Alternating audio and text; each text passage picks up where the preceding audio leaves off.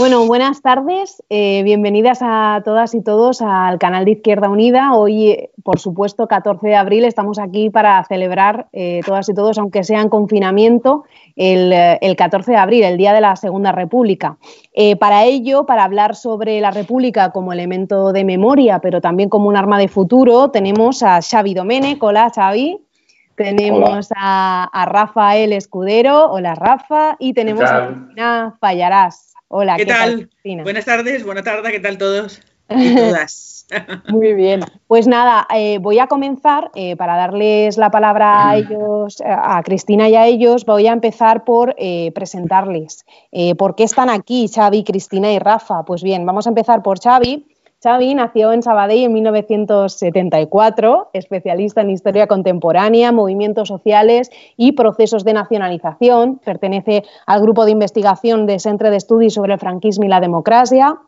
Además, es experto, digamos, en investigación acerca de clase obrera, cambio político y antifranquismo.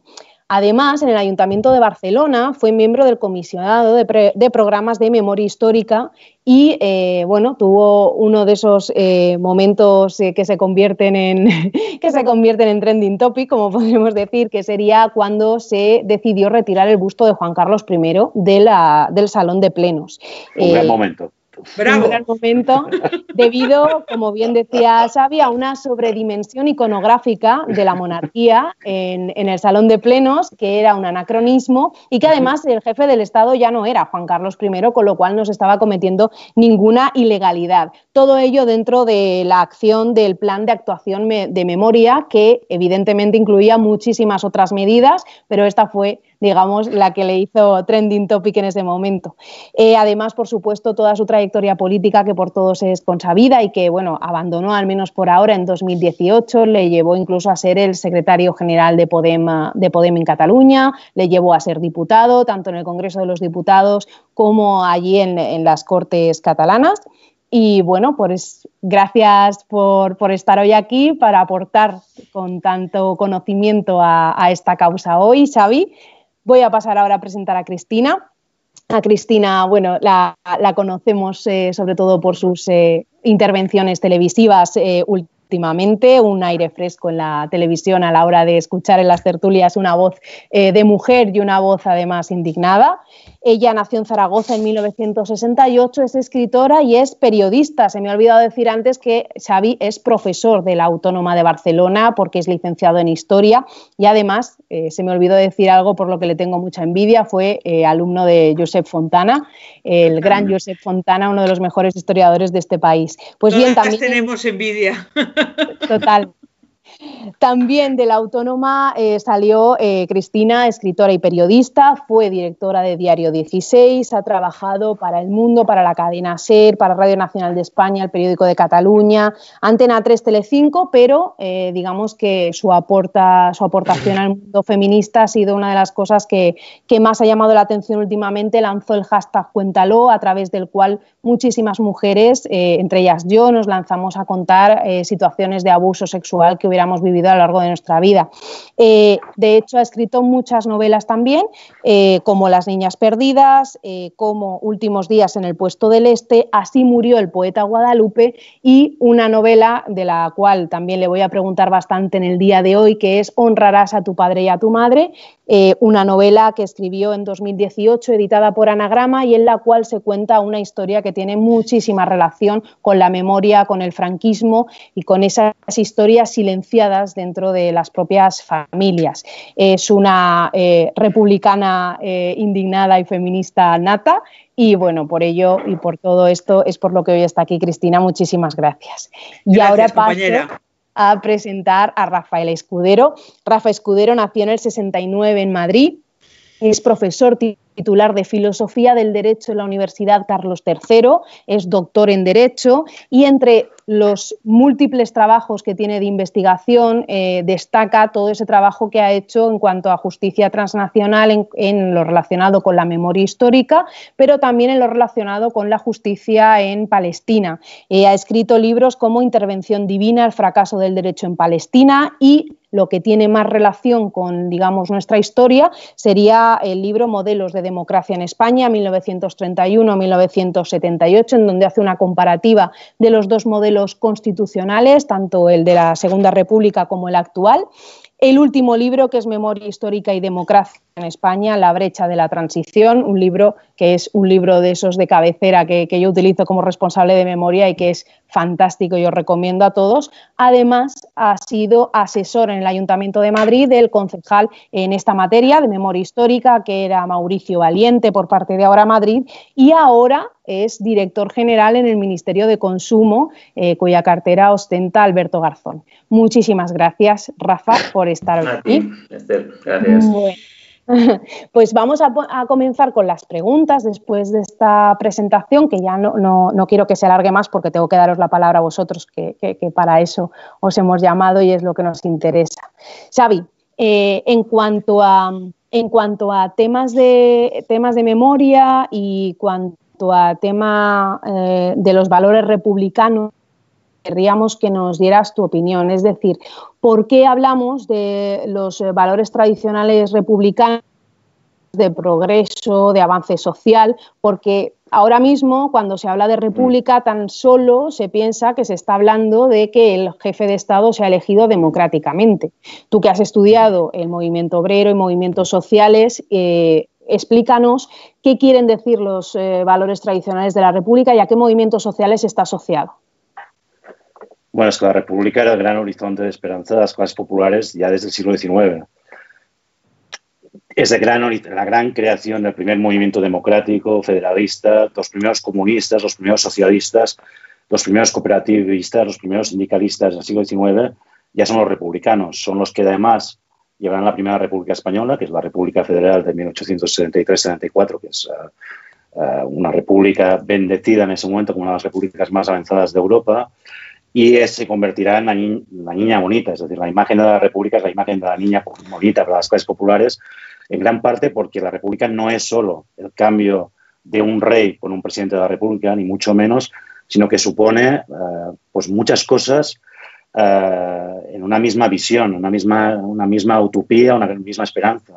Para los, para los campesinos significa tierra, para los dos millones de campesinos sin tierra en ese momento significa tierra. Y por eso hay muchas revistas en ese momento que se llaman Tierra y Libertad, porque una cosa sin la otra no se entendía. Para mucha gente de las clases ilustradas o las clases urbanas, la república significaba dos cosas. Significaba mejores condiciones de trabajo y significaba luz. La república era la luz. Ante la oscuridad de los tiempos más oscuros, la república, y por eso la imagen de la república es la imagen de la escuela y de la maestra y del maestro. Y por eso el franquismo se cebará tanto en la represión contra las maestras y las maestras, porque saben que ese es el gran legado uh, republicano.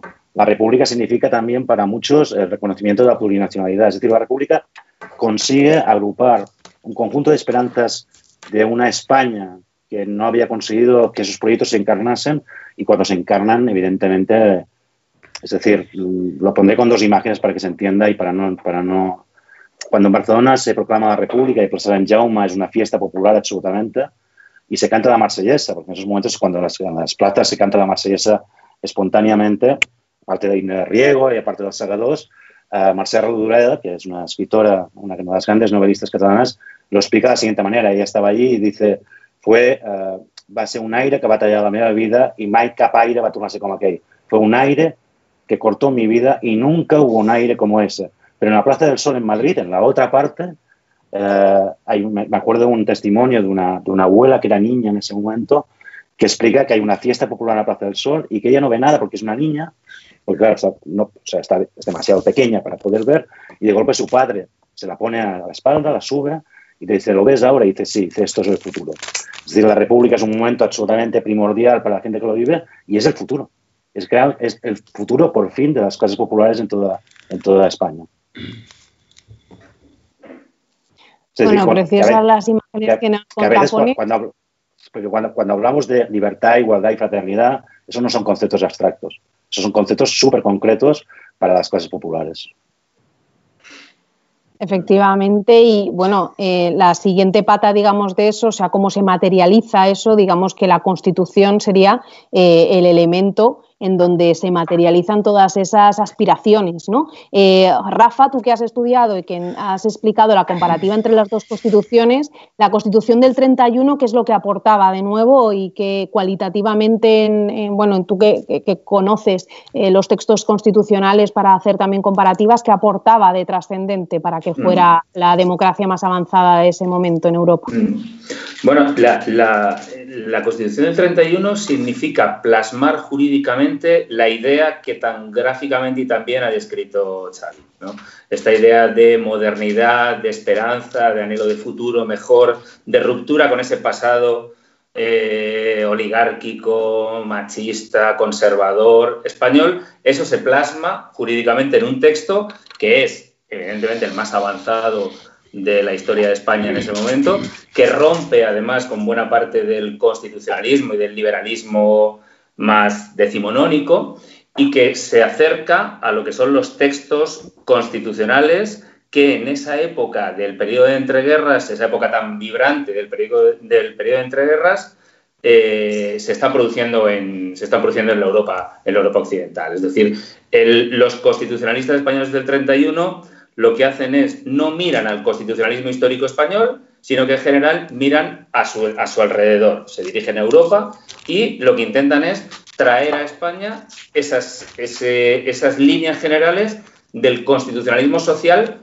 por cierto, de un constitucionalismo social que hoy reivindicamos, de un constitucionalismo social que pone los derechos en el centro de la vida política, que pone la igualdad en el centro y que la mandata constitucionalmente, es la primera vez que se prohíben los privilegios, se prohíben y se, la, eh, Constitución eh, deroga los privilegios de la antiguamente llamada nobleza de España, se establece la igualdad de género, el voto femenino, es decir, es plasmar, luego si queréis entramos un poquito más en detalle en ello, es plasmar en, en una norma constitucional, en la cúspide del ordenamiento jurídico, esa idea de futuro y de progreso que había nacido, había nacido anteriormente.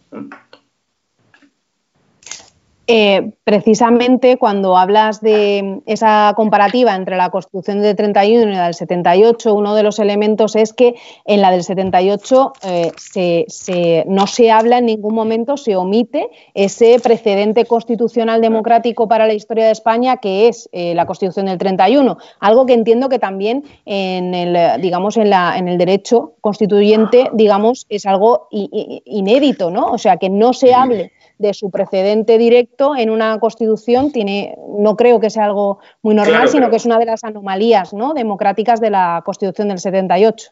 Claro, sobre todo, sobre todo cuando la constitución del 78 nace de un periodo de dictadura. Es decir, entonces sí que hubiera sido coherente con ese, con, ese resurgir de la democracia, hubiera sido coherente una referencia a su antecedente democrático, que fue la constitución del, del 31, pero no se produce, salvo en una una referencia un tanto secundaria a los territorios que en el pasado hubieran plebiscitado estatutos de autonomía, en el texto del 78 no encontramos esa referencia del texto del 31, lo cual nos indica ya por dónde viene el desarrollo posterior constitucional del, 78. Donde la Constitución del 31 es ruptura, la Constitución del 78 es reforma, es transición y hoy todavía seguimos con el tema de la memoria, que seguro que luego abordamos, seguimos heredando ese mm, vacío de las referencias al pasado, al pasado republicano democrático. Eh, Cristina, en este tema, hablando de esa continuidad, eh, últimamente, además, y hoy has recordado eh, que efectivamente la figura del rey que tenemos actualmente, de Felipe VI y evidentemente de su padre, no es una, no es una figura que, que, bueno, aséptica, sino que refiere unos antecedentes. Tú hoy nos han enseñado en Twitter una foto en la que sale Franco eh, saludando a Felipe. ¿Por qué, eh, ¿Por qué, cuando hablamos ahora en el siglo XXI de república y aludiendo al, monarca presente eh, estamos hablando de continuidad con el franquismo? Bueno, eh, ahora hablaba Rafa de las dos constituciones, yo creo que es la oposición entre la decencia y la infamia, así de claro. Es decir, eh, hay una construcción básica en, la República, en la Constitución, que es una, es una, es, una idea de clase, que es importantísimo, dos, es una idea de feminismo, y tres, es una idea de revisión de la Iglesia que supone una apuesta por la ciencia, es decir, por la cultura y por lo tanto por la educación. Eh, en este momento eh, seguimos cuarenta y tantos años después presos en una constitución que lo que hace es validar y dar, eh, y dar toda la soberanía a un personaje siniestro que es Juan Carlos I, que está puesto ahí por un asesino, un criminal, un, genocida, que es Francisco Franco, el dictador. Eh, nosotros como país hacemos una cosa que para mí es brutal, que es pactar como sociedad con el criminal. Es decir, la figura de Juan Carlos supone como el botón que, ata eh, la, la criminalidad, eh, la dictadura de Franco con una cosa que llamamos democracia y que no puede ser tal si está construida contra, eh, eh, sobre el crimen. con la ley de amnistía del 77, ¿qué hacemos? Perdonamos, digamos, dejamos sin juzgar a los criminales del franquismo y nos pasamos los crímenes de lesa humanidad del derecho internacional por la entrepierna. Entonces, aquellos criminales eh, no solo siguen eh, impunes, sino que yo, por ejemplo, me cruzo con Billy el Niño por la calle, Billy el Niño que es un señor torturador del franquismo. Bien, eso hace que nosotros y nosotras hayamos construido una sociedad que en teoría debería ser democrática y decente, eh, sobre el no, la no condena al crimen. Eh, no solo eso, porque digamos, bueno, pues si eso como sociedad fuera solo eso, no, es que hemos puesto al frente de la jefatura de Estado aquel que nos dejó Francisco Franco. Y todas las construcciones económicas, económicas del Estado por las cuales eh, eh, el PSOE, entre otras cosas, no condena la monarquía, no permite juzgar la monarquía y no permite juzgar los crímenes franquistas y tenemos ciento y pico mil eh, fusilados, fusiladas, etcétera, en fosas, es porque eh, somos una sociedad no exactamente democrática. Tú no puedes construir una sociedad decente basándote en el perdón de los criminales. Bien, quien, quien representa esa basura es primero Juan Carlos I y en este momento el monarca Felipe VI, eh, yo lo maldigo.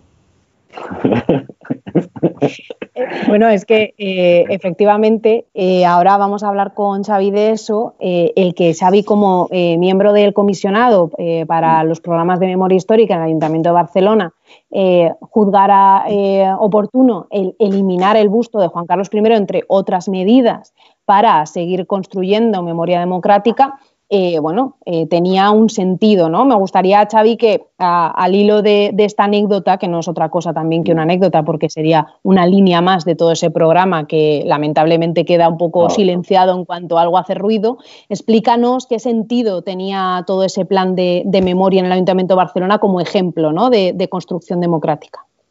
A ver, es que en el caso, es verdad que era un, tema concreto, llevó mucha polémica porque era, el gusto del jefe de Estado e incluso llevó acciones del Partido Popular, o sea, no, no, no, fue no fue plácido y, no me parece mal que no fuera plácido, ¿eh? porque tampoco lo quería, es decir, no lo queríamos en ese sentido.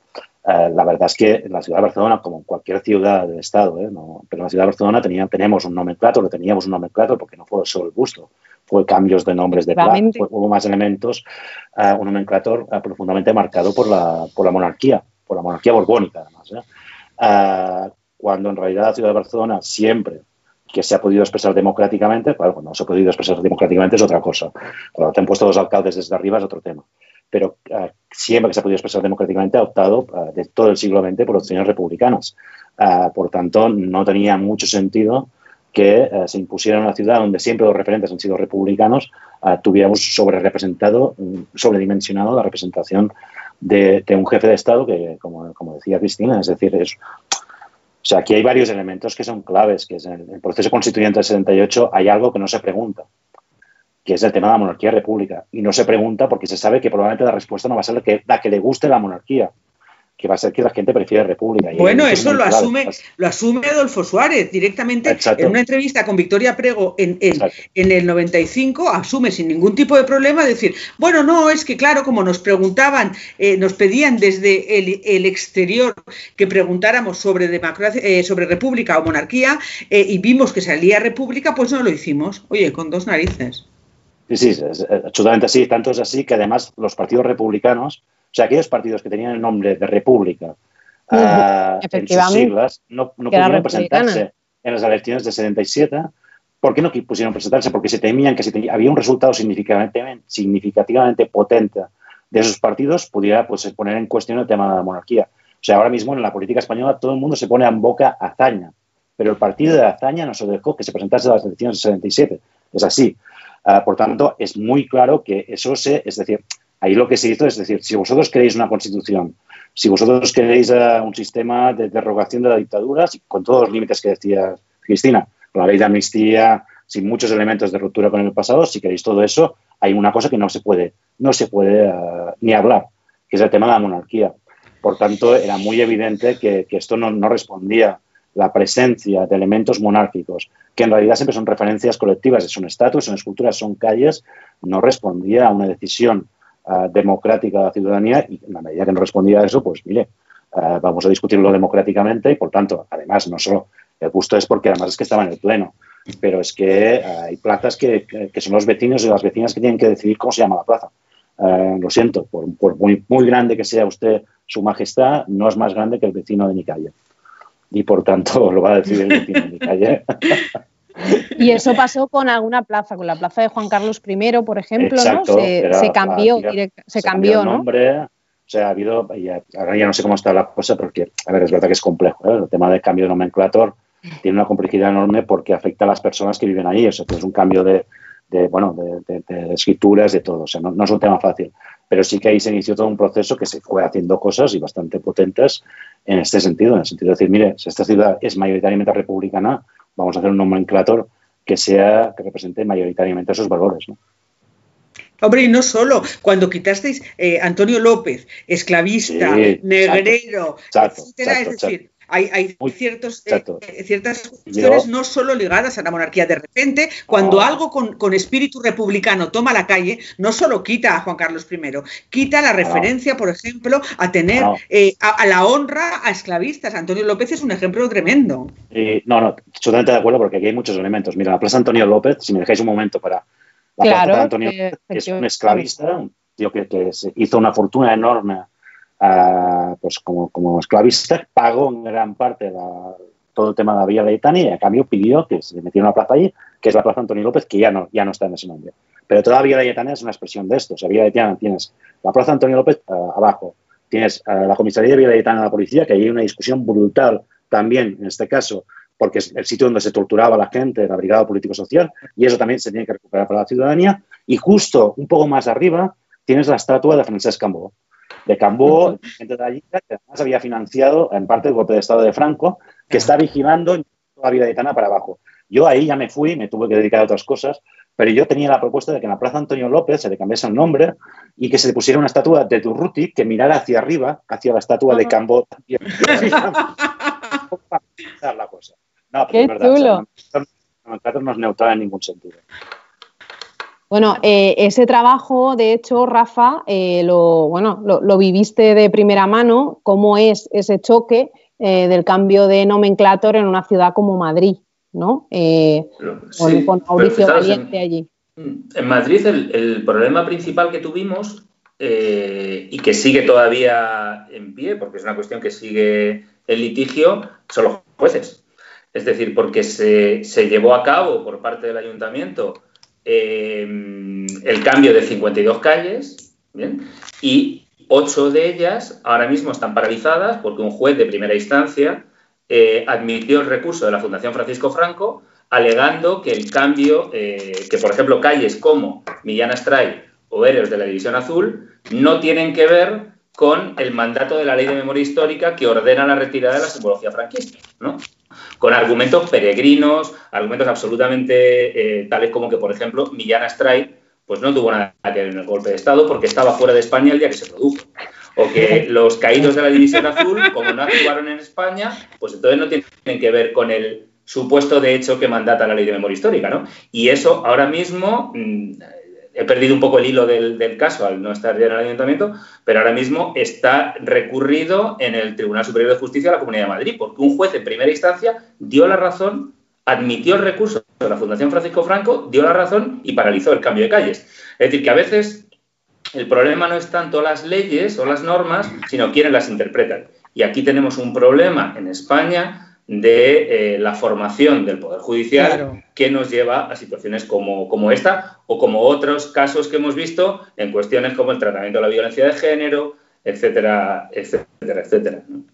De clase de nuevo. Es decir, es un problema de clase. Es decir, en tanto en cuanto la universidad pública no es pública y no es gratuita, aquellos que acceden a los niveles más altos de cualquier profesión, en este caso en la judicatura, son aquellos que lo pueden permitir. Y quienes se lo pueden permitir son las clases altas. Y hay un problema de clase heredado porque no hay una modificación de eh, la educación en España, no solo la educación básica, sino la educación universitaria, que debería ser libre y gratuita. Totalmente de acuerdo. De, hecho, Rafa, no, es que yo te iba, a hacer otra pregunta en torno a, eso, Rafa, eh, en torno a la justicia eh, transicional, perdona, que es el tema de eh, qué pasó aquí, o sea, de lo que estábamos hablando ahora con, la, con el nomenclator de las ciudades, realmente es también de cumplir la ley de memoria histórica de Zapatero, que realmente en la práctica el cambio de nomenclator de las calles es prácticamente lo único que se, se puede aplicar, o sea, porque realmente todo lo demás eh, no deja de ser retórica, eh, pero sin una validez eh, legal, ¿no? Como por ejemplo el tema de, me refiero el tema de las sentencias ilegítimas en vez de hacer que sean unas sentencias ya declaradas absolutamente no válidas, ¿no? según nuestro, exacto, según nuestro ordenamiento jurídico. Claro, el problema tiene que ver otra vez con lo que hablábamos al principio, tiene que ver con, eh, con la filosofía que está detrás del Pacto Constitucional del 78, que es una filosofía de transición y no de ruptura. Por tanto, lo que se ha interpretado por parte de, los partidos mayoritarios y por buena parte de la judicatura también es que, es que el principio general es la validez de los hechos y de la validez de, todo, de todas las normas aprobadas durante el franquismo. ¿No? Y entonces, ¿esto qué significa? Esto significa que la, propia ley de memoria histórica es un déficit en este sentido, pero el resultado de esto significa que no se puede declarar nula ¿vale? las sentencias dictadas en violación de derechos humanos durante, el, durante el franquismo. Entonces, claro, ¿cuál es el mecanismo político jurídico que se arbitra por parte de esa ley de memoria histórica que urge cambiarla? Esto es importante que lo digamos, urge cambiarla es que en vez de declararla nula, que sería el concepto jurídico que viene a borrar los efectos de la sentencia en el pasado, se utiliza un subterfugio conceptual y se dice que esas sentencias son ilegítimas e injustas. Que son ilegítimas e injustas ya lo sabemos, porque mm, la ilegitimidad y la injusticia son conceptos eh, políticos, conceptos morales, etc. Pero el concepto jurídico que declara eh, es el concepto de nulidad. Y este es el problema que, eh, tenemos, hasta tal punto de que, el, fijaos, fijaos el, déficit que existe aquí, que la ley de memoria histórica establece un procedimiento para que las víctimas de estas sentencias soliciten una declaración de reparación personal, una declaración de reparación personal que expide el Ministerio de Justicia, ¿vale? que no tiene validez jurídica, no tiene efectos jurídicos, es como una especie de declaración que uno puede poner en la pared de su casa y enseñar a las visitas cuando venga, y tan solo se han expedido, yo creo que a fecha del año pasado, que fue la última comprobación que hice, solicitándolo la información, tan solo se han expedido unas 6.000 declaraciones. 6.000 declaraciones solo. ¿Por qué? Porque las víctimas no consideran que ese mecanismo sea un mecanismo de reparación, sea un mecanismo de justicia transicional, como me preguntabas antes.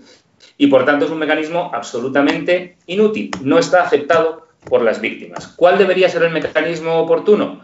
Una declaración de nulidad de la, sentencia, que rompiera los efectos con el pasado. Lo que sucede es que esto ni los grupos parlamentarios hasta ahora mayoritarios lo han aceptado, ni tampoco lo han aceptado los tribunales, porque esto ha llegado al Tribunal Supremo en alguna ocasión, al Tribunal Constitucional también en alguna ocasión, y se han negado a aceptar el, el recurso, con lo cual aquí de nuevo otra vez chocamos con el muro judicial claro, pero si hubiera una mayoría política real que lo estuviera proponiendo o que tomara medidas, eh, ya no tendríamos que eh, someternos al dictado judicial. El gran problema es que la inmensa mayoría eh, parlamentaria que hasta ahora era el PP y el PSOE y ahora hay más basura, eh, lo que están haciendo es frenar eso. Es decir, a ti cuando te dicen es el PSOE quien frena eh, la retirada de medallas de milenio, es el PSOE quien frena eh, la revisión de la ley de amnistía, es el PSOE quien frena la querella argentina. tenemos un problema gordísimo. Pero el problema, claro, podemos derivarlo a lo judicial, pero el problema para mí es, es brutalmente político. Yo, yo ya la palabra y luego Rafa. Es que solo una cosa, no, para, porque aquí hay como muchas piezas y para... O sea, hay una parte que es el tema de la ley de amnistía, como ley de punto final, que se intentó ya en el Congreso de Diputados, creo que en el aniversario de la ley, que fue en 2000, octubre de 2017, no me acuerdo cuándo, uh, en el aniversario, en octubre de 2017, se intentó uh, modificar la ley de amnistía de forma que no pudiera estar por encima de los acuerdos internacionales del Estado español, cosa que ya tendría que ser, que se pudiera juzgar a los criminales de, por crímenes de lesa humanidad. Eso no fue posible y el PSOE lo que prometió, en todo caso, fue una nueva ley de memoria histórica, que no tengo ni idea de cómo está eso, la verdad es que no tengo ni idea, pero aquí hay varios temas. Uno es este tema, que es un tema central, y estoy absolutamente de acuerdo, de acuerdo con lo que ha dicho Cristina, es decir, no nos podemos seguir permitiendo, uh, tú no puedes, uh, no puedes seguir uh, generando impunidad antidemocrática y a la vez pensar que esta es una democracia. Las dos cosas a la vez no pueden existir. Y la otra es el tema de la nulidad de las sentencias, que aquí hay un tema que nunca se quiere hablar abiertamente, porque yo me acuerdo cuando, cuando comentabas esto de los jueces y cuando se pedía que no fuera nulidad, sino que fuera, eh, que no fuera, que, que, que fuera las sentencias, había un argumento que a mí me tenía flipado, que era, se argumentaba que no podían anularse las sentencias porque entonces se generaría un sistema de inseguridad jurídica. La inseguridad jurídica. Por eso estaban diciendo que el franquismo era un sistema de seguridad jurídica, uno de los regímenes más asesinos de la historia del siglo XX. En Europa, eso es un sistema de seguridad jurídica y de Estado de Derecho. Eso es lo que te dice un juez que pretende defenderte después de un código penal democrático. Te dice con la misma cara que eso es un sistema de seguridad. Pero lo que no hablaba y lo que no decía y lo que, no, y lo que se tendrá que hablar en algún momento es cuál es el gran miedo de anular sentencias había varios tribunales de represión. Había la masonería, el comunismo, había, bueno, el franquismo tuvo, desde la causa general, tuvo muchos sistemas de represión. Hay un tribunal que es el Tribunal de Responsabilidades Políticas, que a ti te juzgaban al final ahí. ahí te, a ti te podían hacer un consejo de guerra, fusilarte, y una vez fusilado, companys, y a companys le pasó esto, le juzgaron ya muerto, que es una cosa sorprendente. No, no sé de derecho, pero debe ser un, algo, bueno, no sé, los anales del derecho internacional, debe ser un caso único.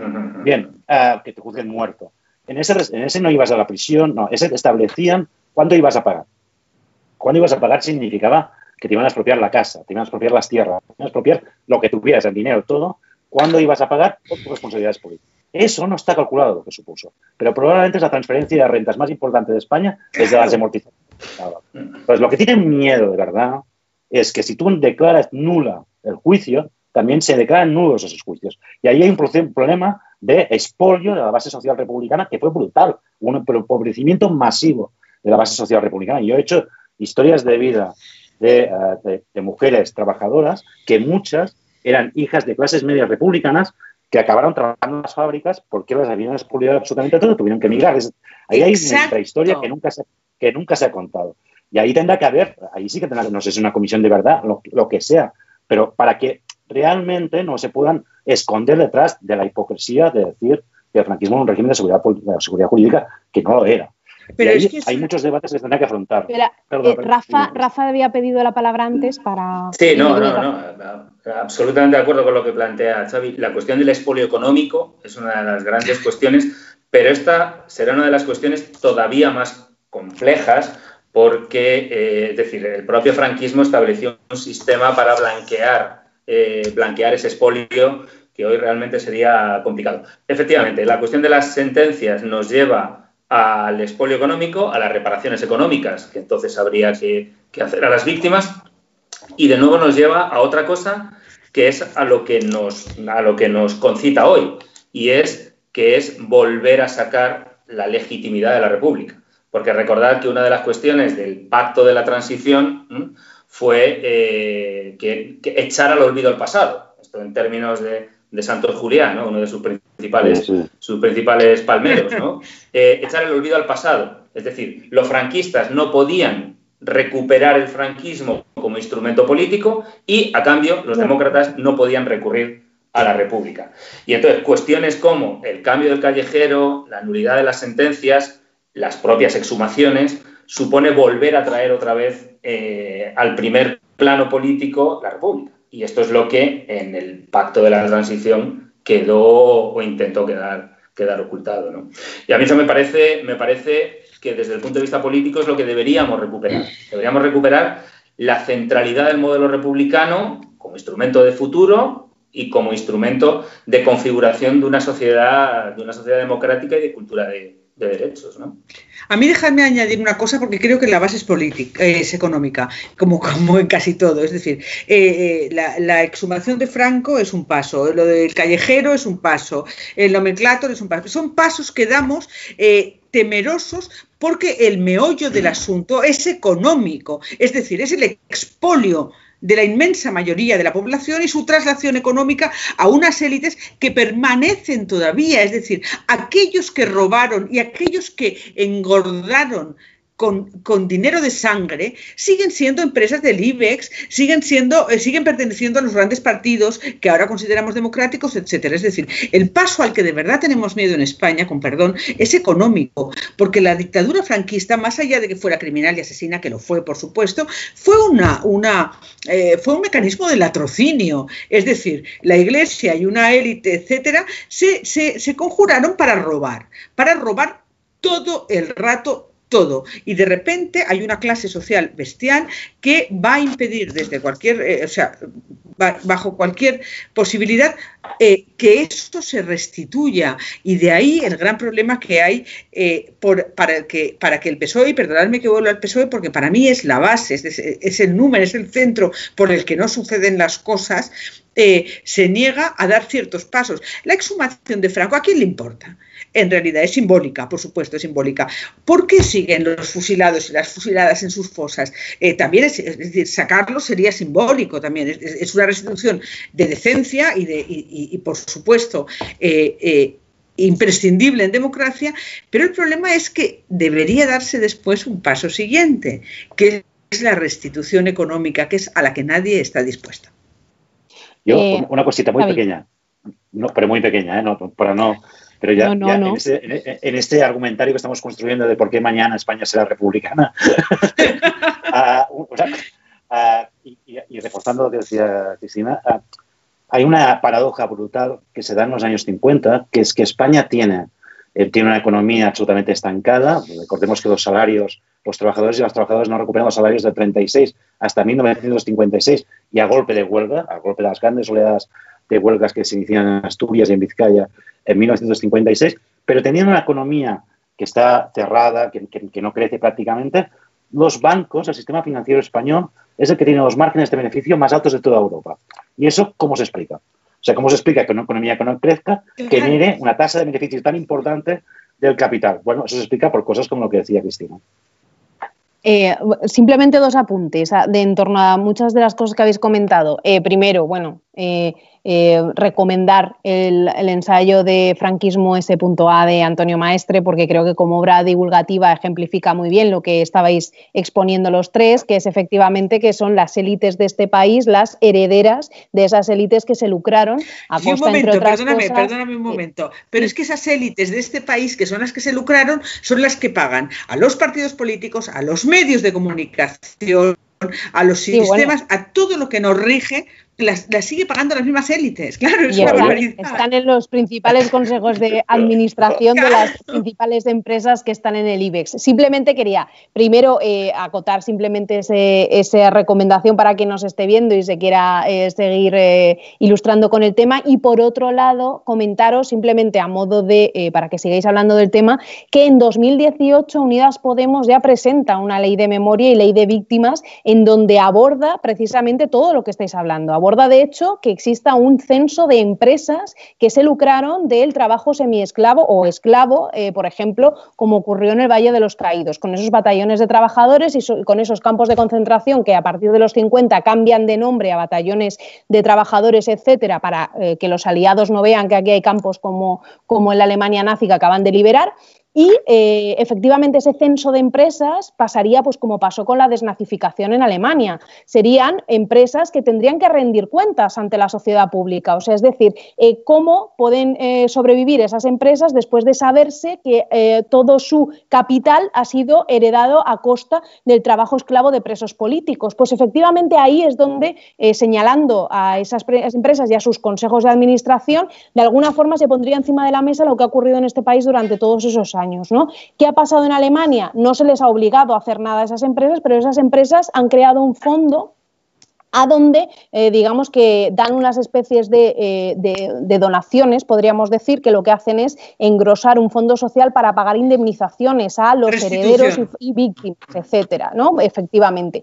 Otra de las medidas que se aborda ahí, efectivamente, es por fin la revisión de la ley de amnistía, es la creación de una fiscalía que esté dirigida exclusivamente a los temas eh, de desaparecidos forzosos en el genocidio que supuso la represión franquista, es decir, lleva una eh, serie de medidas en treinta y pico páginas, que bien lo sabe Rafa, que es uno de los redactores, eh, que se presentaron al Partido Socialista, que fueron que una ley que fue registrada y que tuvo tres reuniones como responsable de memoria, así lo, lo viví, con los responsables, y Rafa también, con los responsables del Partido Socialista. Los responsables del Partido Socialista nos decían que algunas de las medidas bien, y que, bueno, que, que, algunas de las medidas, efectivamente las más simbólicas, eh, no tenían eh, ningún problema y nos eh, prometían que esta, tanto esta ley o una que ellos presentaran y a la que nosotros pudiéramos enmendar con nuestra propia ley sería debatida eh, de una forma prioritaria. De hecho, se ponía una fecha que era a partir de septiembre-octubre de 2018.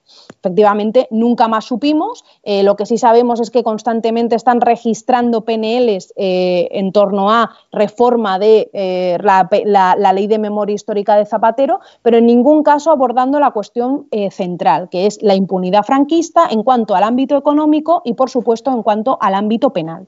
Eh, bueno, simplemente era por, por, hacer un recordatorio también de un trabajo que sí, se, que sí se ha hecho por parte de todas las fuerzas de, Unidas Podemos y que efectivamente, como bien decía Cristina, no tiene la mayoría parlamentaria, ni la ha tenido en 2018, ni la tiene eh, seguramente ahora podría tenerla, pero no la tiene porque el Partido Socialista, pues no sabemos eh, realmente ah, en este caso a quién representa, ¿no? Cuando, cuando hablamos de memoria. Di Rafa. No, que por ejemplo en el tema de la nulidad de las sentencias, el Partido Socialista también registró una, proposición incorporando la nulidad de las sentencias, con lo cual yo en ese sentido creo, creo que puede llegarse, bueno, veremos cómo termina esta situación extraordinaria que tenemos ahora, pero que en el futuro puede llegarse a un acuerdo sobre la declaración de nulidad de las, de las sentencias. Otra cuestión es si la nulidad va acompañada de una reparación económica o no. Esto es otra cuestión. Pero sobre un acuerdo sobre la nulidad yo lo veo, lo veo factible, o por lo menos antes de que empezara todo esto, sí lo veía, sí lo veía factible. Sí, pero eh, eh, yo entiendo que lo simbólico y lo económico son, son temas diferentes. Es decir, lo simbólico es muy interesante socialmente y sobre todo históricamente porque modifica nuestro devenir histórico, pero lo, eh, lo económico es básico. Es decir, lo económico nos retrata como sociedad y nos, y nos, y nos lanza al futuro. Eso para mí es, es básico. De la misma manera que hay que restituir a las víctimas, de igual, de violencia de género, de cualquier, de cualquier otro sistema, las víctimas hay que restituirlas. Es decir, cuando, cuando hablabais de, de qué pasa con las grandes empresas, Santa María de Fenosa. Es decir, ¿qué pasa y qué ha sucedido con las empresas de, dinero sangre? Si no, si no nos estamos planteando en este momento la restitución económica de, las familias, volvemos a faltar a, nuestra, a nuestro compromiso de clase. ¿Por qué? Porque mi padre no estudió porque a su padre lo mataron.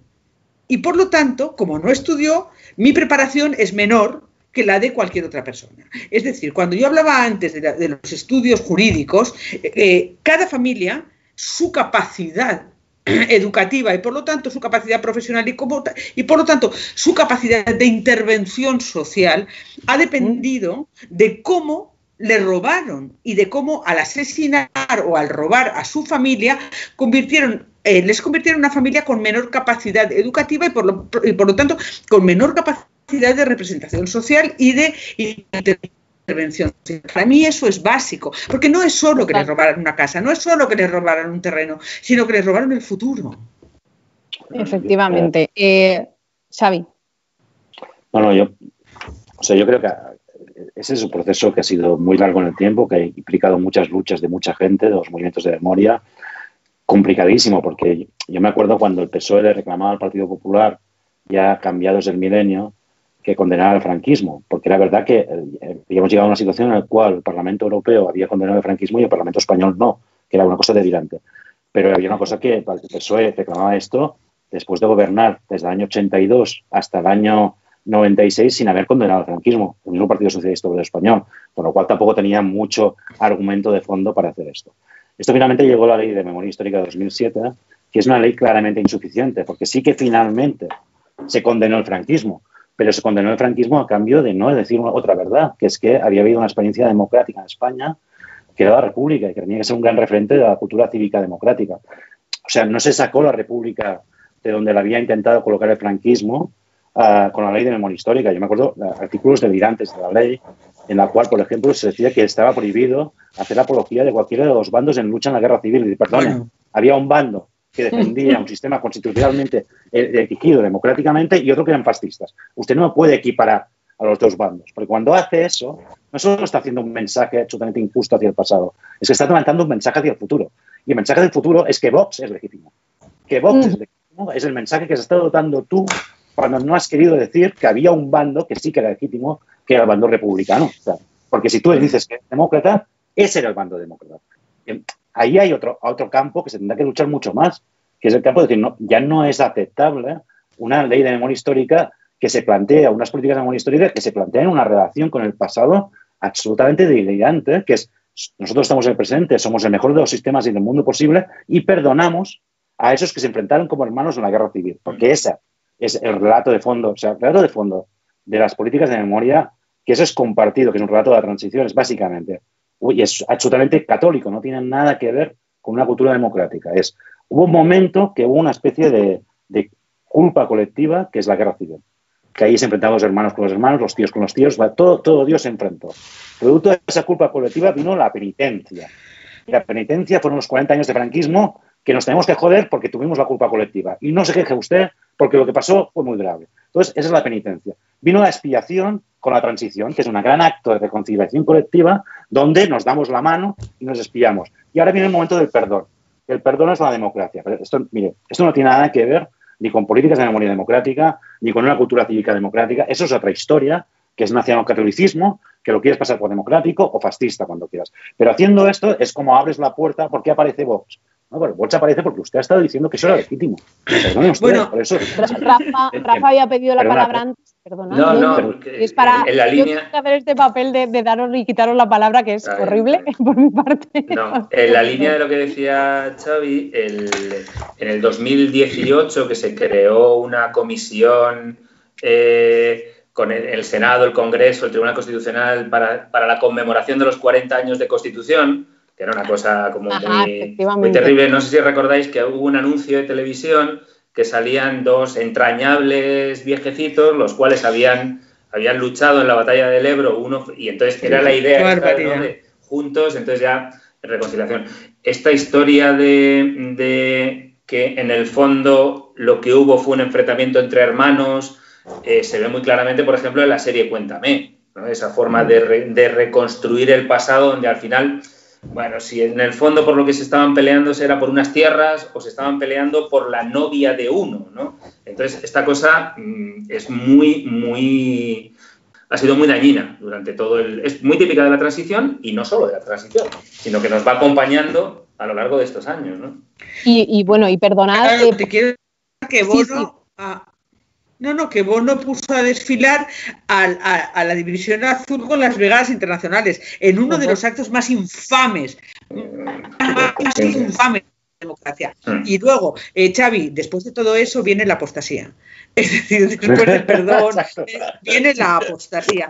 Y después nos quedará, porque no vamos a tener tiempo. ¿Y los eh, conversos? ¿Quiénes son los eh, conversos? Porque esos son los peores.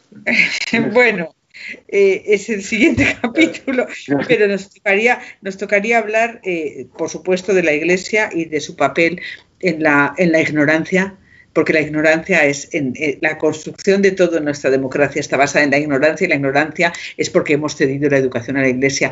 Pero aparte de eso, eh, la base es el papel de los medios de comunicación. Es decir, si los medios de comunicación en estos 40 años, alguno de ellos hubiera puesto en tela de juicio todo aquello que pasó, los políticos habían reaccionado, porque eh, son los medios por los cuales en teoría se expresa la opinión pública.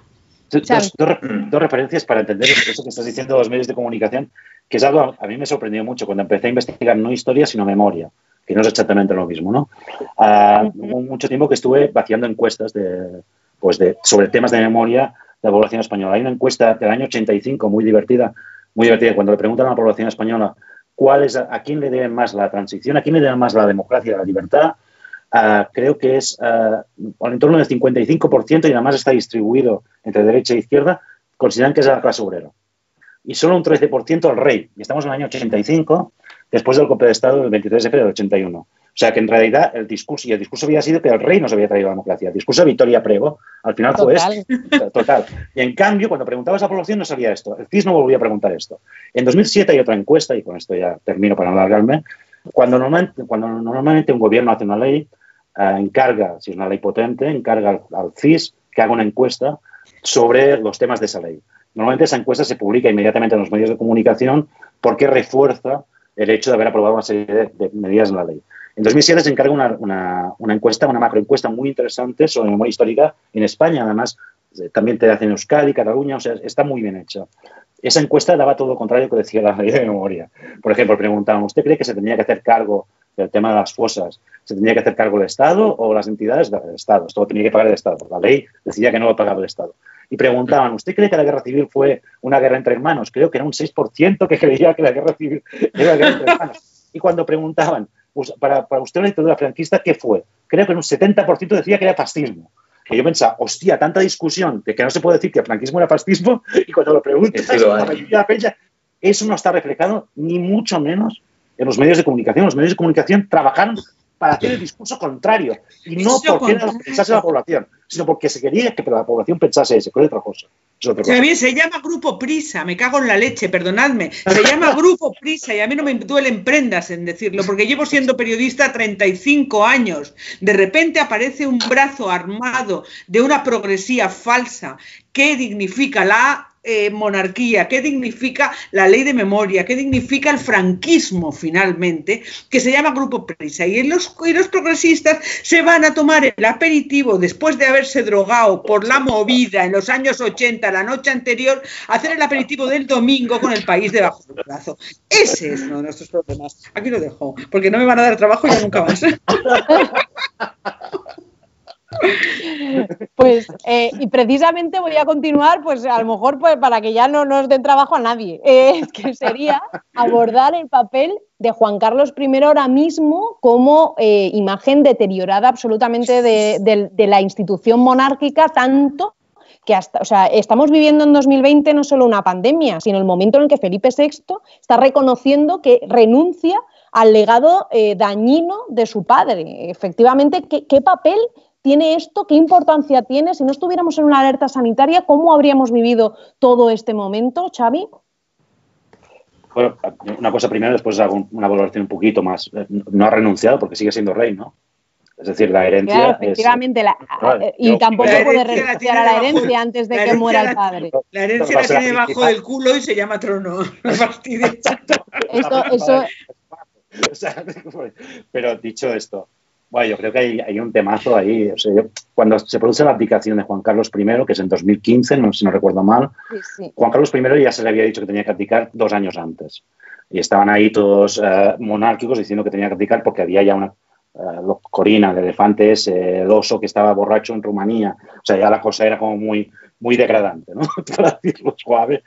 Uh, él se resiste y finalmente abdica cuando el bipartidismo pierde las elecciones europeas. Es decir, cuando el bipartidismo, uh -huh. por primera vez en la historia, saca menos del 50% de los diputados. Ahí hay una operación de Estado clarísima que se tiene que hacer súper rápidamente porque se tiene miedo que un parlamento cambiado no vote. O sea, es verdad que la constitución es monárquica, pero tiene que haber una ley orgánica que vote la sucesión.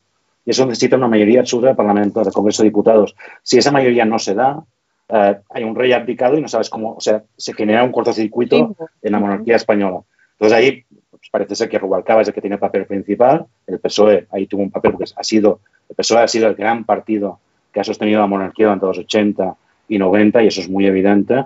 Uh, hacen una ley orgánica que además hacen como muy cutre la ley orgánica porque además modifican otra ley orgánica para seguir manteniendo la inmunidad de Juan Carlos y de Reina Sofía, una ley creo que era, que era, la ley orgánica sobre la, sobre la función pública, que no tenía nada que ver, le metían dos artículos ahí de una forma absolutamente escandalosa y cutre uh, para salvar esta situación y yo creo que Felipe VI tenía una misión, que era recuperar la legitimidad de la monarquía. Esa era la misión que tenía Felipe VI. Y no, no, no, yo no tengo ni idea de cómo lo planearon, pero no les ha salido bien. Y eso es absolutamente evidente. Es absolutamente, o sea, y quiero decir lo siguiente, eh, la República yo creo, creo que tiene que llegar como un gran horizonte de esperanza. Creo que las izquierdas uh, ibéricas tienen que trabajar para que esa República sea un horizonte de esperanza. Pero a veces las monarquías en España han caído no porque hubiera una República como horizonte de esperanza, sino porque no se podía soportar la monarquía. O sea, a veces la, la degradación de la institución es lo que lleva al cambio político. Y yo creo que es evidente. El rey tuvo su discurso su 23F para él fue el 1 de octubre. Sí, totalmente. El 3 de octubre. El discurso del 3 de octubre quiso ser el 23F, pero no es lo mismo, porque ese discurso dividió, con lo cual no es el discurso del rey diciendo yo salvo la democracia, no sé qué, lo que hizo su padre, sino que dijo la legitimidad de origen no era buena, la de ejercicio no se la ha ganado. Y, y ahora, de golpe, uh, un año antes, eh, la Casa Real recibe una notificación de un bufete, de abogados que le dice, mire usted, usted es, es, tiene la herencia, usted Felipe VI es heredero de Juan Carlos I en una sociedad que ha recibido dinero de Arabia Saudí. Uh, eso lo sabe la Casa Real un año antes. Y no actúa hasta que no hay un pollo con Corina, que es el pollo que han tenido ahora, que, que Corina está cabreada y va a salir y va a sacar mucha cosa, y hasta que no hay un estado de alarma. Es decir, en el peor momento posible se intenta lavar la monarquía en un momento de, de, situación de emergencia en todo el país. Yo, de verdad, o sea, no digo que mañana la gente se va a despertar y cuando salgamos de casa uh, enarbolemos todos banderas republicanas, cosa que yo, yo, estaría encantado de la vida, pero dudo que vaya a sobrevivir la legitimidad de la monarquía de la Casa Real, habiendo hecho tan rematadamente mal como lo han hecho. Eh, bueno, eh, Rafa, eh, ¿cómo puede ser que cuando presenta una querella Izquierda Unida, el Partido Comunista, una querella contra el rey, con todos los, digamos, los elementos, prevaricación, cohecho, todo lo que ya veíamos, ¿no? La, gente que no tenemos acceso ni conocemos de, de, leyes, pero que nos parecía tan evidente que estaba ocurriendo, ¿cómo puede ser, qué mecanismos, entiendo que existe la inviolabilidad regia, eh, de, dentro de la propia Constitución, que bueno, es, es otro tema, ¿no? Eh, ¿Cómo puede ser que el Tribunal eh, Supremo, o sea, con qué mecanismo archiva todo ese tipo de cosas? O sea, ¿es una apelación directa al tema de la inviolabilidad regia? Es, eh, ¿Se inventan subterfugios? Lo que pasa es que me pillas porque no me he estudiado el, no me he estudiado el caso. Me, me pillas porque no, no, no, sé decir porque no he visto la, no he, no he visto la querella. Entonces no, no no pues nada. quiero opinar sin conocimiento de causa. No. Pero opinando, digamos, en general eh, del tema, Xavi, eh, ¿qué vas a comentar? No, no, Didi, yo creo, creo recordar que lo que hicieron era resguardarse la idea de inviolabilidad real reconocida en la Constitución, a pesar de que el rey ahora mismo ya es rey emérito y que en realidad la inviolabilidad del rey de Juan Carlos, del rey emérito actualmente, no proviene del artículo este de la Constitución, sino de esta modificación de, de la ley orgánica, que, lo que, es, que, no establece inviolabilidad, sino aforamiento. Con lo cual, creo que se podría uh -huh. ser votado por el Congreso de Diputados, quitarle el aforamiento para que pudiera ser juzgado. Creo, todo esto ahora mismo tendría que mirarlo, pero creo que iba por aquí. Y solo una sí. apartado más. El tema de la inviolabilidad en la Constitución es el último vestigio del antiguo régimen en el orden constitucional actual, porque eso proviene de cuando se consideraba que el soberano era el rey y el rey no estaba sujeto a la ley. Esa, eso es lo que hay en la Constitución española en estos momentos, que eso, por mucho hablar de soberanía nacional y todo esto, esto significa que el rey es soberano de sí mismo, lo cual es gravísimo. Claro. Y ahora, y si, tenemos y si que me permitís un momento. Perdona, ah. Cristina, es que tenemos que aplaudir. Eh, habíamos comentado antes. ¡Ay, sí, por favor! A las 8 pues yo, a darle. Yo, Dinos, Xavi. No, yo tengo un hospital aquí delante, os quiero la pantalla por si alguien quiere verlo. Y aplaudimos. Nos queda nada, un minuto y Yeah. Y aplaudimos que no podíamos estar nosotros contraprogramando el aplauso. Claro, yo, yo giro también. Venga.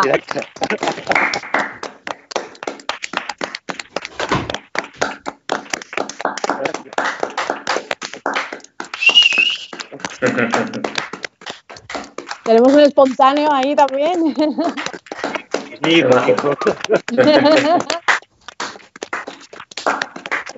Magnífico.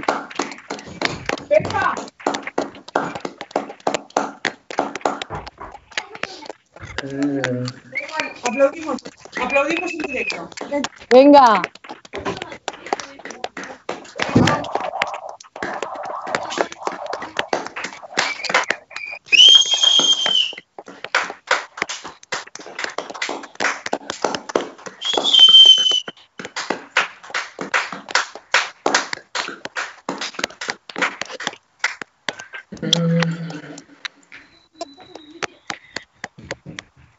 Yo como soy muy macarra, además de aplaudir, silbo mucho. Mira, Ah, pues, y parece hacer lo mismo.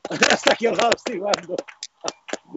Yo no sé silbar así, o sea, soy un cariño, es que desastre. tú has hecho pocas manis y sobre todo no has sido punky. Pero yo sé silbar. Bueno, mira, perdona, no, no, no, no digas estos días que no he sido punky que no sabes. Porque cuando yo, yo, yo convoco al aplauso como el silbo, ¿sabes? Lo que, eh, lo que quería decir, las niñas, jo, los niños, Rafa, ¿tú tienes niños? Eh, sí, tengo una, pero ya, Ya mayor. ya está ya muy mayor. Claro, yo tengo uno, eh, a ver, tengo dos muy mayores ya y que además cada uno va por su cuenta, pero tengo una pequeña, una de, de 11 Ujú. y, y realmente eh, el confinamiento es una cosa bestial eh, para ella, para ella y para todos los niños.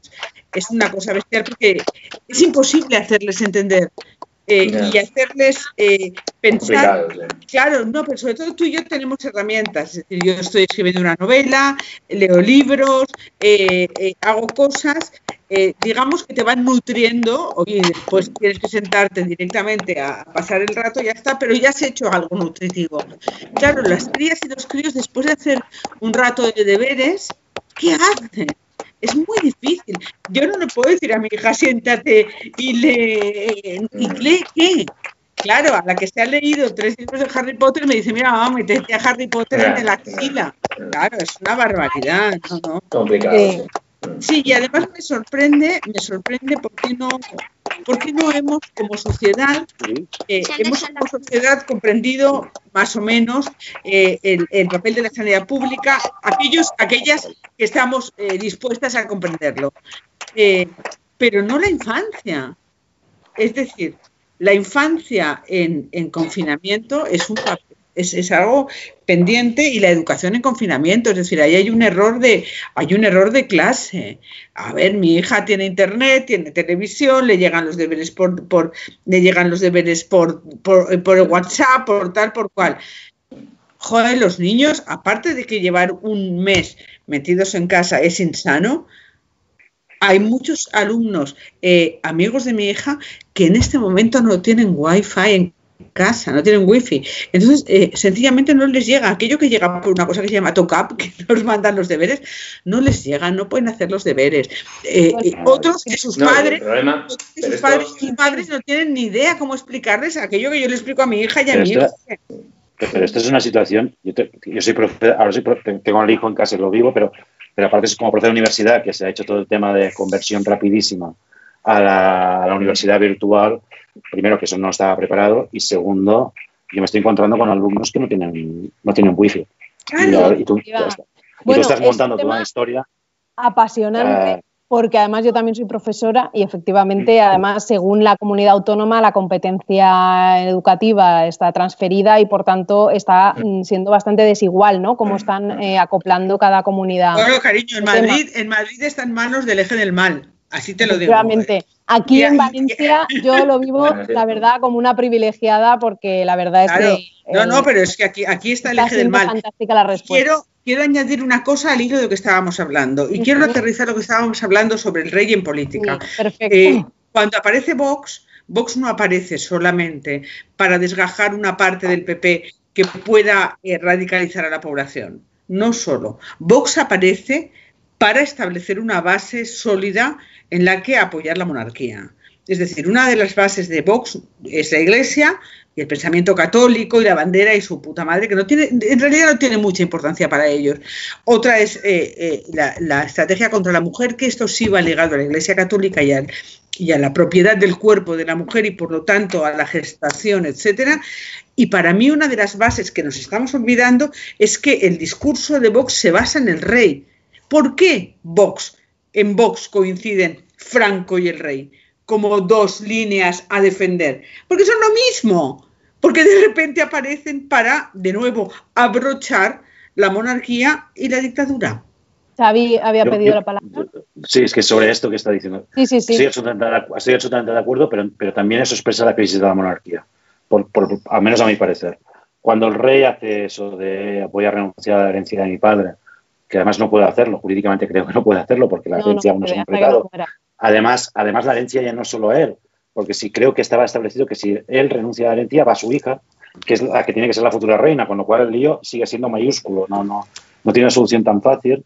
Ah, aparte de eso, cuando él sale para hacer un discurso, que es cuando se oye más a las cacerolas que el discurso del rey, que yo creo que eso expresa clarísimamente la crisis de legitimidad que tiene en esos momentos, ah, cuando hace eso, yo no vi al PSOE, y el PSOE, yo estoy muy de acuerdo con Cristina, el PSOE ha sido gran partido monárquico, más que el PP, porque también hay una tradición de la derecha española, incluso la derecha, digamos, falanquista, que no es monárquica. ¿eh? O sea, yo creo que Aznar, creo que no era monárquico. Aznar quería ser el rey él. Cuando hace esa boda con su hija, está compitiendo con la monarquía. Hombre, acuérdate del pacto con Pedro J, colega. Pedro J, eh, eh, eh, García Trevijano y Aznar hicieron una especie de, de, de rey pero que en ese momento, cuando él hace el discurso, dice, bueno, vamos a salir, que haga un discurso, ¿no? Y ahora mismo está, ahora sale, yo veo por los diarios de golpe, dicen, el rey ha hablado con no sé quién de Japón, ha hablado con, está muy preocupado. Y cada vez van saliendo, cada día salen noticias para ver si esto, para ver si le dan un poco de aire al tema. Cuando sale y hace ese discurso, no vi, igual me equivoco, pero no vi a ningún dirigente del PSOE saludar el discurso. Y de hecho, igual me equivoco, no vi tampoco al PP, ningún dirigente entusiasmado saludando el discurso. Solo vi a, Vox, a, a ¡Claro! Cuando pasa eso, pero cuando pasa eso es que te conviertes en una monarquía de Vox. Y eso, quieras que no, es un problemón para la monarquía. Es un problemón porque, claro, dices, tío, ¿quién, te defiende ahora? ¿Te defiende quién? Pero Los restos del franquismo. es lo que, te defiendes. A ver, perdón, ¿eh? pero ¿qué cojones va a ser un problemón? Es lo que es. Es decir, se llama espejo. se llama espejo, compañero. Problema gordo. Pero, pero, pero, que te tienes razón, pero es un problema porque es, si te defienden todos, si te defienden todos, tú eres la monarquía transversal. O sea, en España no había monárquicos, había Juan Carlistas. De hecho, si tú preguntas, monárquico no es nadie. O no, yo soy Juan Carlista porque ese tío es campechano, salvó la democracia y no sé qué cosas. Además, que sé que, que las paellas le encantan, no sé, cosas así. Uh, el nuevo rey ya no era campechano, pero tiene que ser jazz, eh, joven, aunque sobradamente preparado, ¿no? Pero si ahora te defiende, solo te defiende a Bascal, yo estoy de acuerdo con lo que dices tú, eso demuestra, refleja dónde estás, pero también estás en un pozo. Porque, porque o sea, tienes un problema muy grave, porque no te está defendiendo ni Dios.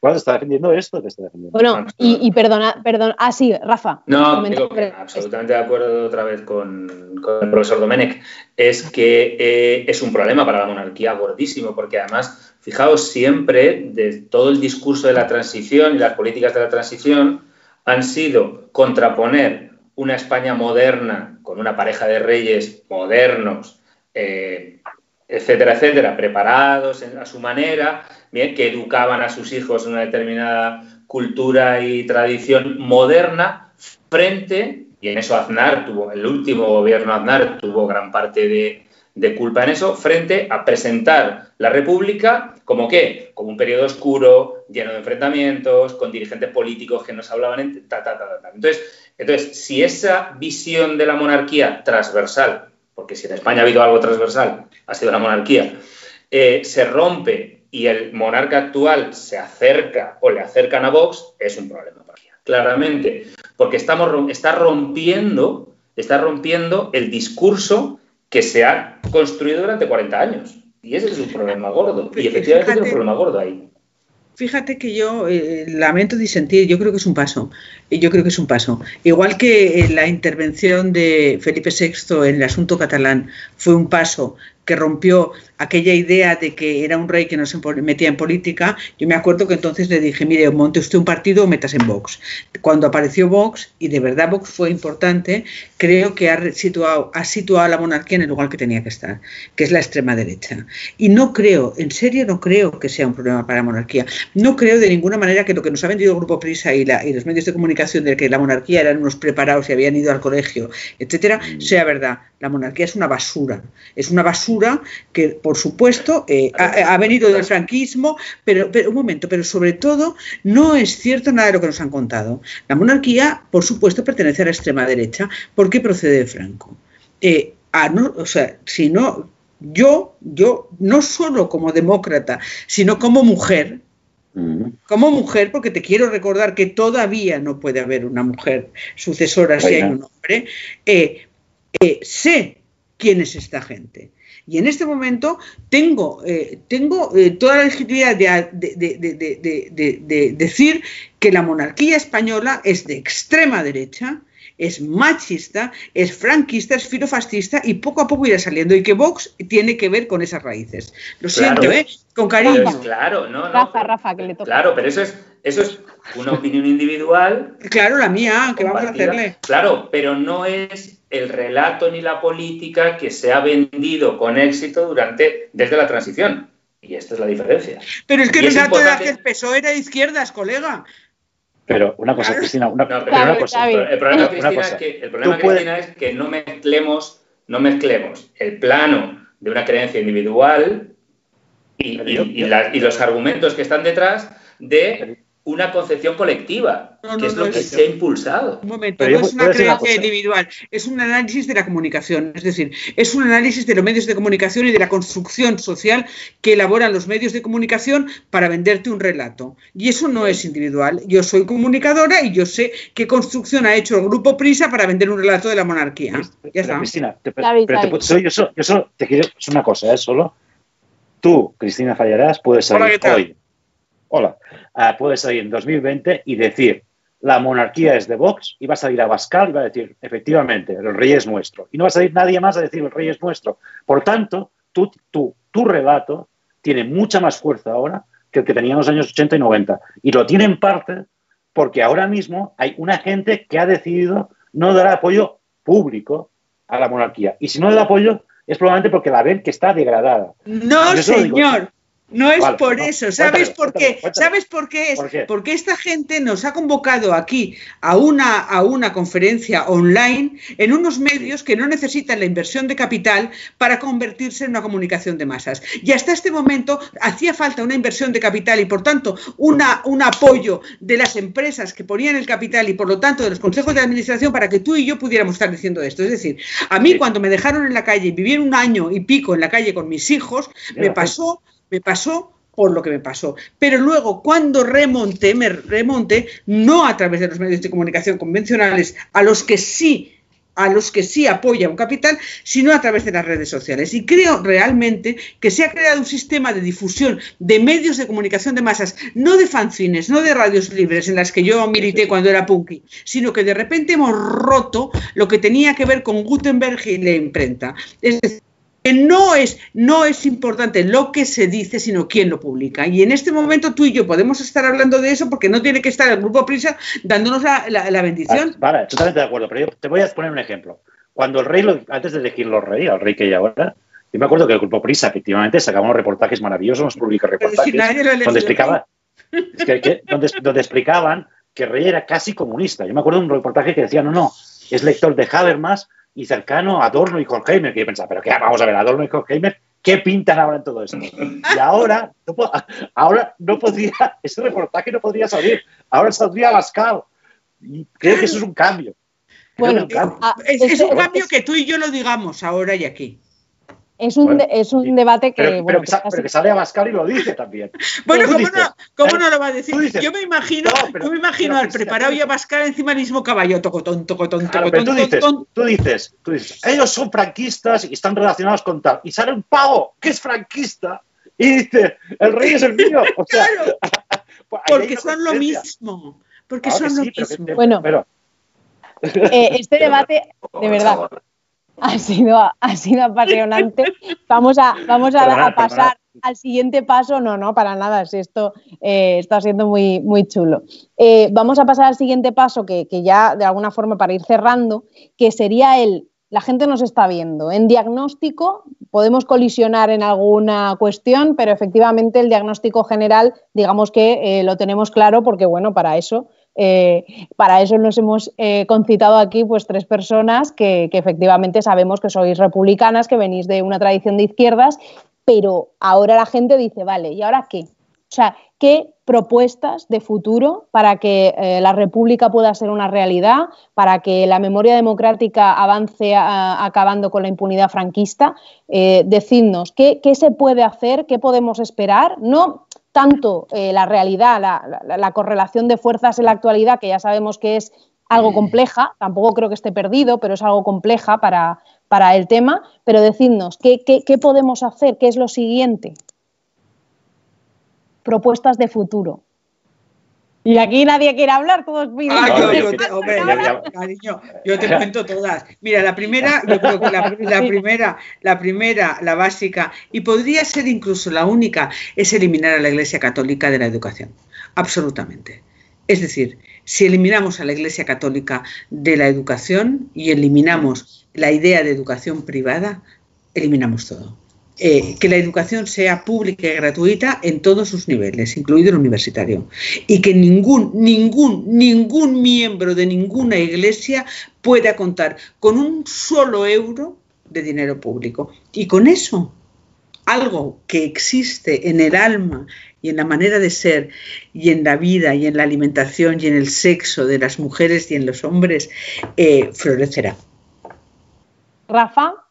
Sí, yo un poco en esta línea, mm, como eh, un poco volvamos a mirar a la Constitución del 31, a la Constitución republicana, y volvamos a recuperar lo que es la filosofía del constitucionalismo social. Es decir, avancemos en democracia, avancemos en participación, avancemos en derechos sociales, avancemos en igualdad y si conseguimos hacer todo eso, avanzaremos hacia una, hacia una república. Xavi, tú que estás además ahí en Cataluña, es muy interesante también tu, punto de vista. ¿Qué hacemos? Ah, si tuviéramos que hablar de Cataluña ya mezclaría más cosas. habría, más repúblicas por aquí en medio. Pero vaya, voy a centrarme. Es que esto a último minuto. Eh, he, sido, he sido malvada, perdona. Una reflexión solo y ya está. Creo que es en 2014, 2015 mismo, uh, a Zarzalejos, que es uno de los grandes yo creo que uno de los grandes pensadores del pensamiento monárquico que ha habido, establece una hoja de ruta de lo que tiene que hacer la monarquía, donde están los pasos muy determinados y es efectivamente lo que acaban haciendo. Y toda la hoja de ruta es para conseguir relegitimar la monarquía y el sistema político y, el sistema del 78. Es decir, aquí hay una crisis de fondo, eh, necesitamos un nuevo rey que eh, inaugure una nueva época en un momento donde la época anterior está en crisis. Por la parte de la monarquía, yo creo que será una misión para la Casa Real, muy evidente esa misión en medio de la crisis política que supuso el bipartidismo, el fin del bipartidismo y que vivimos sobre todo de 2015 a 2016, 17, hasta 19, ah, por el tema de Cataluña y por el tema de la plurinacionalidad. Ahí tuvo grandes oportunidades esa monarquía para intentar restablecer su propia legitimidad y arreglar ah, todo lo que estaba funcionando mal de alguna manera o, ayudar a arreglar eso. Y yo creo que, sinceramente, igual me equivoco, ¿eh? igual mañana salen con un programa absolutamente eh, brillante. Pero creo que la Casa Real ha, fracasado. Es decir, creo que la Casa Real no ha conseguido legitimar la monarquía y, creo que ha empeorado la situación. Y mira que era difícil, veniendo de donde, se venía. Por tanto, yo creo que el tema de la monarquía, que la, la, impresión que tengo, igual estoy muy equivocado, es que está fuera de foco. Es decir, ha quedado fuera de foco de la crisis que estamos viviendo ahora, ha quedado fuera de foco de la vida de la gente, clarísimamente. Y en ese fuera de foco dudo que vaya a volver. Eso no significa que venga la República de golpe, pero significa que hay una crisis brutal de aquello que corona, nunca mejor dicho, el sistema. Ah, y ahí hay, por tanto, para mí hay una crisis brutal de legitimidad. No, no creo que la vayan a arreglar, no tengo ni idea de lo que quieren hacer o dejar de hacer, pero no creo que la vayan a arreglar. Y aquí está el otro gran tema. Y es otro gran debate. Ese debate ahora mismo está planteado en esta idea que expresaba Rafa de constitucionalismo social, que es, esta idea de intentar recuperar ah, una parte de la Constitución de 68 y activarla de una forma diferente y el debate para mí sí, eso es posible. Yo, sinceramente, mm, espero que, todo lo que se plantee funcione para bien de los, más, pero tengo la sensación que no. Es decir, que eso puede aguantar un tiempo, no mucho más tiempo. Yo creo, ahí estoy con, uh, con Pérez Rollo. O sea, una constitución que se muestra incapaz de ser reformada solo ha sido reformada por el Tratado de Maastricht en 1992 y por el 135, es decir, solo ha sido reformada uh, para implementar uh, tratados que tendían hacia el neoliberalismo cuando no implantaban directamente y que se muestra incapaz de ser reformada en nada, incluso en el tema de la sucesión real, incluso en el tema de la sucesión de real, que discrimina claramente a las mujeres, una constitución que no puede ser reformada. O sea, la, constitución de, del 78, esto lo sabes mucho más tú, Rafa, se inspira en la ley fundamental de Bonn. Pero es que creo que la ley fundamental de Bonn ha sido reformada como 40 veces. 40 veces. Uh, la Constitución de 78, y además se ha establecido un mecanismo que la hace prácticamente irreformable. Una Constitución que no es reformable acaba cayendo.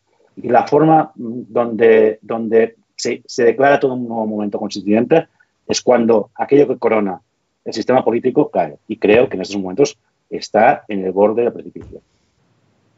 Bueno, eh, si no queréis apuntar nada más, yo creo que, dado que son las 8.20, me van diciendo que eh, es buena hora para que vayamos cerrando ya definitivamente. Eh, bueno, yo simplemente dos cositas. Eh, hemos hablado aquí, se ha hablado de muchas cosas, pero no hemos podido tocar otras. Por ejemplo, en toda la materia de memoria y de acabar con la impunidad, podríamos haber abordado pues, ley de secretos oficiales, el tema de cómo, cómo mm, abarcar todo el problema que comentábamos al principio de la dimensión económica de todo el latrocinio que el franquismo supuso ¿no? y cómo las élites eh, actuales son herederas de ello y cómo eh, cómo abordar ese problema, eh, cómo abordar el problema de las víctimas, que ahora mismo las víctimas del franquismo no son eh, consideradas víctimas en un marco legal y normativo en, el Estado español y que vivimos en definitiva esa anomalía democrática. Vivimos una anomalía democrática que se puede resumir en que nuestra Constitución del 78 no define que para ser demócrata hay que ser antifascista y como bien decíais, bueno, eso ha dado alas para que ahora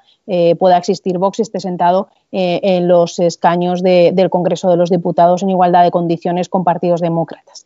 Eh, pues bien, eh, todo esto que un poco quiero eh, simplemente coronarlo, eh, nunca mejor dicho, eh, bueno, pues diciéndole a la gente que nos está viendo que pueden visitar para, mandar aportaciones para todo el que hacer, que pueden aportar dentro de la página de Izquierda Unida, pueden visitar la Ley de Memoria Democrática que presentamos en su momento y que tiene que ser también una herramienta para que sigamos construyendo memoria y podamos ir acumulando fuerzas en esa correlación que ahora mismo ya decíamos que estaba un poco complicada para poder seguir avanzando hacia la República.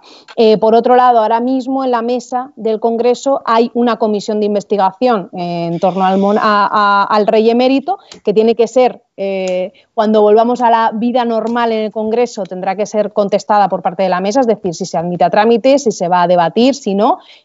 bueno, en ese sentido, al menos alberguemos la esperanza de que, pueda ser que pueda al final ser tramitada para que veamos ese debate en el Congreso y que el Partido Socialista tenga que explicar su, su, voto, si es, que, si es que es negativo, siempre lo ha sido, pero bueno, podría, yo qué sé, eh, podría ser que el hecho de tener que escenificar ese no y explicarlo eh, pueda llevarles a, alguna consideración o al menos alguna abstención, pero en fin, bueno, la esperanza es lo último que se pierde y por eso comento esto.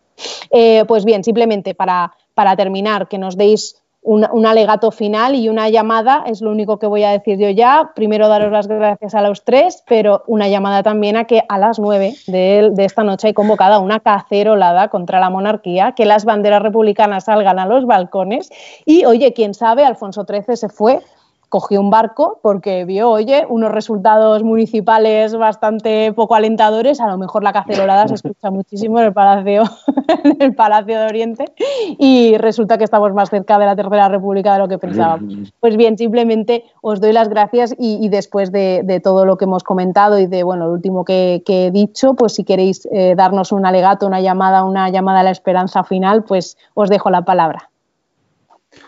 Yo, si me permitís, eh, lo sustituyo por una recomendación. Es decir, es que esta mañana he leído un artículo que está publicado en la revista La U, es la, la-u.org, una revista online, de un historiador que se llama Diego Díaz Alonso, ¿vale? Que refleja, es un artículo precioso que refleja muy bien el, ambiente que se vivió el 14 de abril en, en España. Yo simplemente termino con esta, con esta recomendación de Diego Díaz Alonso. Ah, muy chulo, muchas gracias. Cristina. Bueno, yo también eh, termino con una recomendación.